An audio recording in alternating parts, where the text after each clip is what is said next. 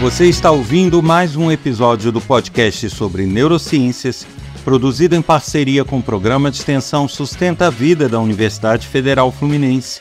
Eu sou Adriano Freitas, pós-graduado em neuroaprendizagem, especialista em neurociência clínica, neuropsicologia clínica. Neste episódio eu falo sobre suicídio.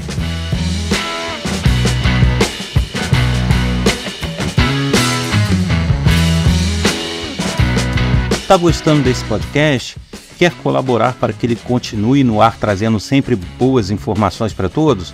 Então basta compartilhar esse canal, os episódios que você gosta com seus amigos, colegas de trabalho, familiares, pois é a audiência que garante a continuidade desse projeto. Eu conto com a sua ajuda. Se você quer ter acesso a mais materiais sobre as neurociências, trechos de aula, palestras e também conhecer projetos que eu desenvolvo, basta visitar o meu site www.adrianofreitas.com. Você também pode curtir nossas redes sociais, TikTok, Instagram, Facebook. Basta buscar por neurociência.af. E para participar, enviando dúvidas, críticas, elogios, sugestões, basta enviar um e-mail para podcast@sustenta-vida.com ou mensagem de WhatsApp para o número 22 99 222 1003.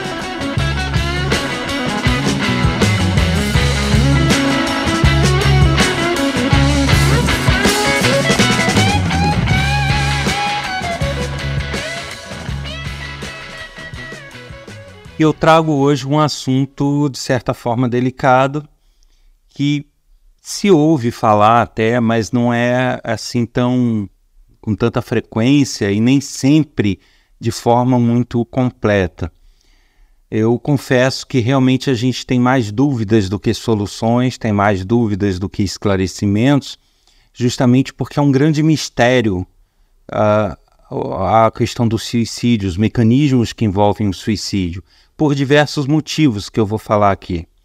Mas eu fiz questão de trazer esse tema, primeiro porque sempre há questionamento sobre isso, e segundo para juntar diversas informações, porque as informações sobre o suicídio são muito esparsas. Alguns especialistas, algumas divulgações falam basicamente de pessoas com depressão, outras falam com de pessoas que têm bipolaridade, mas não é bem assim, não é só nesse tipo de situação que ocorre.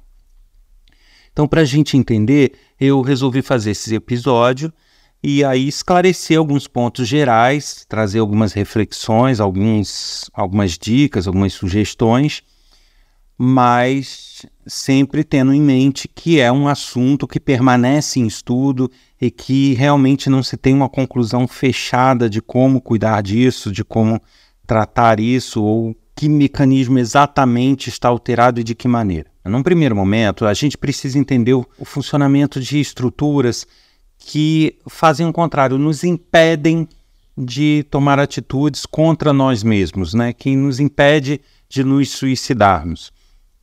Uma dessas estruturas, eu já falei dela várias vezes, em vários episódios, é o córtex pré-frontal, que fica ali na região da testa, ali por trás. Essa estrutura, como é, existe já várias descrições em outros episódios, quem não ouviu, eu aconselho que retome, é justamente uma estrutura que impede comportamentos impulsivos, que faz uma modulação social para que a gente tome atitudes correlatas e condizentes com o meio que a gente está, são estruturas que preveem consequências dos nossos atos e, dependendo dessas consequências, freiam esses atos e esses impulsos, né? Então, é uma estrutura que funciona como um freio para os nossos instintos, para as nossas é, impulsividades.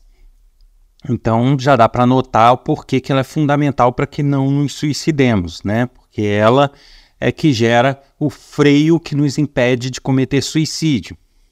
Agora, é, existe um, aí eu falei estrutura, mas não é propriamente estruturas, porque na verdade interfere e faz uso de todo o nosso cérebro, que é um instinto, é um instinto de autopreservação, um instinto de sobrevivência, que eu também já falei. Então eu falei estrutura, mas, mas na verdade é um instinto. Esse instinto de autopreservação e de sobrevivência, ele é predominante no cérebro. Então, ele tem prioridade sobre tudo e todos, sobre qualquer estrutura, sobre qualquer atividade que esteja sendo feita. Então, não importa o grau de importância de alguma atividade que eu esteja fazendo ou de algum processamento que meu cérebro esteja fazendo. Se houver algo que promova risco à minha existência, esse, é, esse instinto vai se sobrepor a tudo, vai ignorar qualquer outro processamento e vai recrutar áreas do cérebro para agir, justamente para que eu sobreviva, para me preservar, para preservar o organismo vivo. Então, esse instinto de autopreservação ele é predominante e ele é, é, é fundamental, porque é, como é um instinto que visa não causar danos, não permitir que danos sejam causados a nós mesmos e, e, garante, né, a função dele é garantir a nossa existência, a nossa sobrevivência, obviamente ele vai ser totalmente contra e vai impedir qualquer impulso no sentido de que a gente tire a nossa própria vida. Né? Ele não vai permitir isso. E os instintos, eles são como se fossem programações é como se fosse um programa de computador, né? A gente é programado com certas funcionalidades de fábrica. Vamos colocar dessa maneira para facilitar a compreensão. Então, nossos instintos são, é, são isso, né? São programações e que o nosso corpo, o nosso cérebro segue para nos garantir enquanto espécies, para garantir a nossa é, existência e a nossa sobrevivência. E o instinto de autopreservação é um desses programas que é prioritário. Inclusive, um instinto de autopreservação, ele independe da nossa vontade. Eu posso não querer, mas ele atua sobre, se sobrepondo à nossa vontade. Tanto que se você estiver cozinhando ou fazendo alguma coisa no, no fogão, né, e, e colocar a mão no fogo, salvo em exceções muito específicas, você vai ter o imediato impulso de puxar o braço quando seu corpo detectar a queimadura. Né? É, quantas pessoas já não passaram por isso? Às vezes está até segurando um prato, alguma coisa, e joga longe, né? Porque mexe o braço mesmo, independente de você estar tá consciente. Depois que você faz o movimento, que você toma consciência do que você fez, que você puxou o braço, que estava queimando. Né? E isso é um instinto de autopreservação. Ele preserva a sua integridade, ele tenta preservar a sua integridade.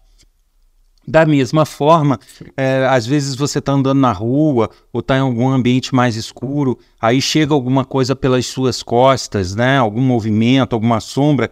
Qual é nosso impulso inicial? Olhar imediatamente na direção do que estava se movendo. Independente da gente querer ou não, a gente tem aquela, aquele reflexo de olhar né, justamente para nos preservar de um eventual perigo, para que a gente possa identificar, sair correndo, etc, etc. Então, é, entendidos esses dois mecanismos, a gente pode dizer que há uma interação. Né? É, o instinto de autopreservação aciona o córtex pré-frontal para frear tudo que a gente possa fazer que comprometa a nossa integridade. Da mesma forma que o instinto de autopreservação serve para nos proteger de outros, né, de coisas externas, ele serve para nos proteger de nós mesmos. Então, se eu estou na beira de um penhasco e é, por algum motivo eu tenho a ideia né, de dar um passo adiante, uh, eu vou perceber que eu vou ter muita dificuldade em processar, em querer fazer esse movimento porque o nosso instinto de autopreservação vai acionar o nosso córtex pré-frontal, que identifica que se eu der mais um passo eu vou é, me matar, né? E aí ele freia essa ação, ele nos causa é, é, uma repulsa a andar, ele não, não nos dá essa vontade. Então, entendido isso, a gente começa a chegar no primeiro mistério, quando se fala em suicídio, que é justamente como que o instinto de autopreservação, o córtex pré-frontal e as outras estruturas não nos impede de tirar a vida, a própria vida.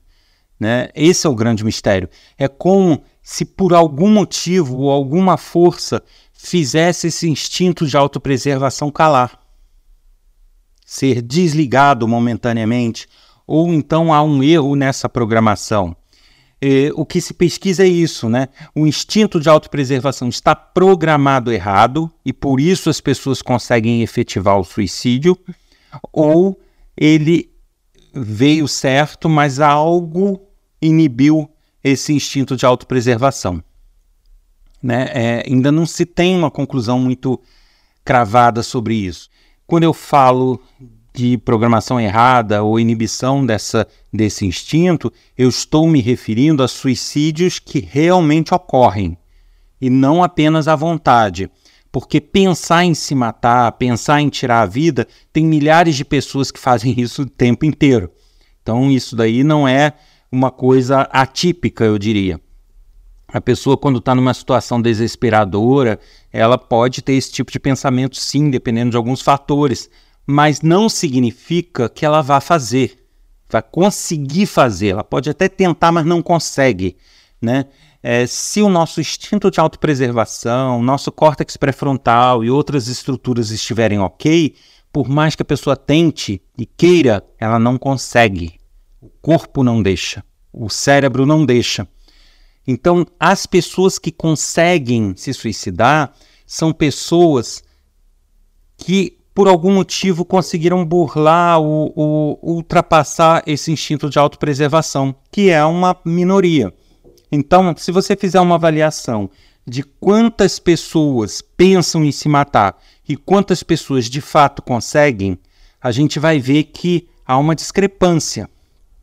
Né? Eu não vou ter números aqui exatos para apresentar, porque são inúmeros estudos, teria que fazer uma, uma conciliação de dados, mas o fato é que é, você tem um volume muito grande de pessoas que têm a vontade, querem ou pensam em se matar, mas proporcional a esse número você tem uma fatia pequena de pessoas que de fato conseguem levar a cabo. Tá? Justamente porque uma boa parte delas vai ser impedida pelo próprio cérebro, vai ser impedida pelo próprio corpo. Estamos falando aqui de suicídios efetivados, né? Então, a primeira coisa que você sabe é isso: há alguma coisa que promove a inibição do instinto de autopreservação, ou um defeito na programação originária, né? Existem muitas informações que eu vejo nas quais se fala que o suicídio, a vontade de se matar, a vontade de tirar a própria vida, ocorre em pessoas com depressão, ou com características depressivas, ou com impulsos depressivos. Não necessariamente. Eu tenho dúvidas se isso seria a maioria. Também acho, aí é opinião pessoal minha, também acho que não é a maioria. Mas existem N fatores. Né? É, existem pessoas que realmente, por questões de depressão, depressão de fato, podem ser levadas ao suicídio. Existem pessoas que tem uma bipolaridade muito severa, né, com extremos muito grandes e que em alguns momentos podem chegar a isso. Sim, né, então não, não apenas uma pessoa depressiva clássica, mas uma pessoa com bipolaridade pode de fato querer cometer suicídio. Aí aqui a gente já não está falando de suicídio efetivado, né, da vontade. Eu estou falando da vontade. Então a vontade de tirar a própria vida pode ocorrer em depressivos, é, em bipolares pode ocorrer em alguns momentos em pessoas que possuem esquizofrenia, porque em meio aos delírios que ela tem, as alucinações, a, a realidade paralela que elas vivem, elas podem ter sim é, ordens, ouvir vozes ou ordens para tirarem a própria vida e seguirem isso fielmente. Então pode ocorrer sim de pessoas com esquizofrenia e tem aquelas pessoas que não estão deprimidas, não têm um quadro de depressão identificável, mas que é, a vida leva elas a um desespero qualquer. Tipo, pessoas que perdem filhos, pessoas que de repente se endividam num grau que se sentem pressionados, acuados o tempo inteiro, pessoas, é, sabe, com N problemas que não necessariamente chegam a um estágio de depressão profunda a ponto de querer cometer suicídio, mas ela de repente está acuada a um grau que ela enxerga ou, ou pensa em tirar a própria vida como uma forma de solucionar os problemas da família e dela. Não que ela seja uma pessoa que esteja propriamente com depressão. Ela pode estar bem, pode estar razoavelmente bem, e num determinado momento acontece um acidente, ela perde a família inteira. Ela pode não ficar propriamente em processo depressivo, mas entrar em desespero e nesse desespero ela ter essa vontade de acompanhar os familiares, por exemplo. Né? Como eu falei, questões financeiras e tal. Então, seria, eu diria que é um mito a gente afirmar que só tem vontade de tirar a própria vida quem tem uma depressão clássica. Não é o caso, tá? Então, fiquem atentos a isso. Agora, existe também é, dois tipos aí de pessoas que pensam em cometer suicídio ou tentam cometer suicídio. Existem aquelas pessoas que fazem isso num impulso, né, no tipo, ah, aconteceu uma coisa muito grave, como eu falei, um acidente de família e tal, e ela vai lá e pá, tenta cometer o suicídio, por algum motivo o, o instinto dela de sobrevivência fica inabilitado e ela consegue, ela se mata. Isso pode acontecer. Mas, por outro lado, a gente tem pessoas que não fazem a coisa de uma forma muito repentina, que planejam isso. Existem pessoas que passam dias, meses, às vezes anos planejando o suicídio. Porque eu vou fazer isso, vou fazer aquilo, vou contratar um, uma seguradora para garantir que minha família fique bem, vou fazer isso, vou fazer aquilo, vou tomar tal atitude, tal atitude. Depois de tudo planejado, ela vai lá e executa o plano. Né? Então, existem vários perfis de pessoas. É, o que eu quero dizer aqui, né, nesse episódio, como um, talvez um alerta, é justamente isso, sabe? Porque muitas vezes a gente observa quem está com a gente e só coloca só considera como grupo de risco aqueles em que a gente vai vendo com sinais claros de depressão. Né, que pessoas que estão ficando trancafiadas dentro de casa, que né, estão sempre tristes e que. E aí a gente deixa de olhar para pessoas que possuem outro tipo de problema, para pessoas que estão tendo outro tipo de comportamento e que às vezes estão convivendo normalmente com a gente no trabalho, mas em casa está lá planejando o suicídio dela é muito difícil.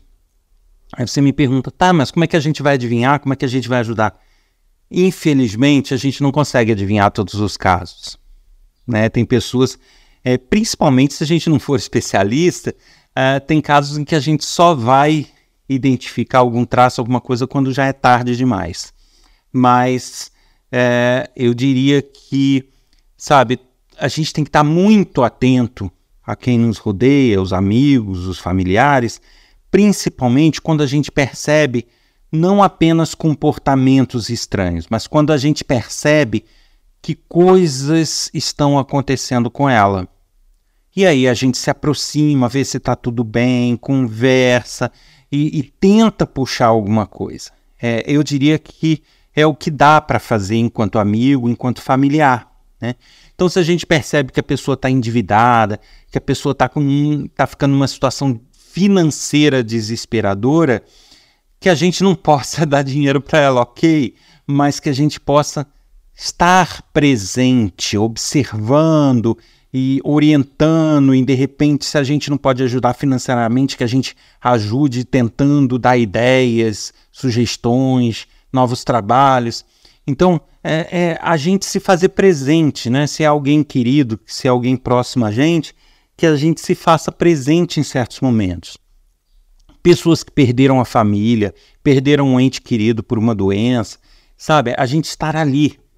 Que a gente não possa trazer a pessoa de volta, que a gente não possa trazer a família de volta do acidente, mas que a gente esteja ali para impedir ou para mostrar que a vida é mais do que aquilo, que existem outras coisas, que a pessoa precisa seguir.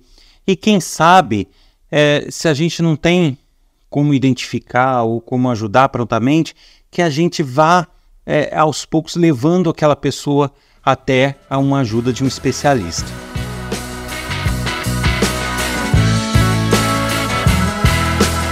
Você ouviu mais um episódio do podcast sobre neurociências produzido em parceria com o Programa de Extensão Sustenta a Vida da Universidade Federal Fluminense. Eu sou Adriano Freitas, pós-graduado em neuroaprendizagem, especialista em neuropsicologia clínica, neurociência clínica. Quer nos ajudar a manter esse podcast vivo? Compartilhe o canal com seus amigos, colegas de trabalho, familiares, mande os episódios que você gosta. Isso vai nos ajudar com certeza a manter o projeto sempre atuante e cada semana com um novo episódio. Se você quer escrever com críticas, sugestões, elogios, faça isso através do e-mail podcast@sustenta-vida.com ou mensagem de WhatsApp para o número 22992221003. E nas redes sociais você pode nos achar procurando neurociência.af, TikTok, Facebook e Instagram. Eu aguardo vocês na próxima semana com mais um episódio. Até lá!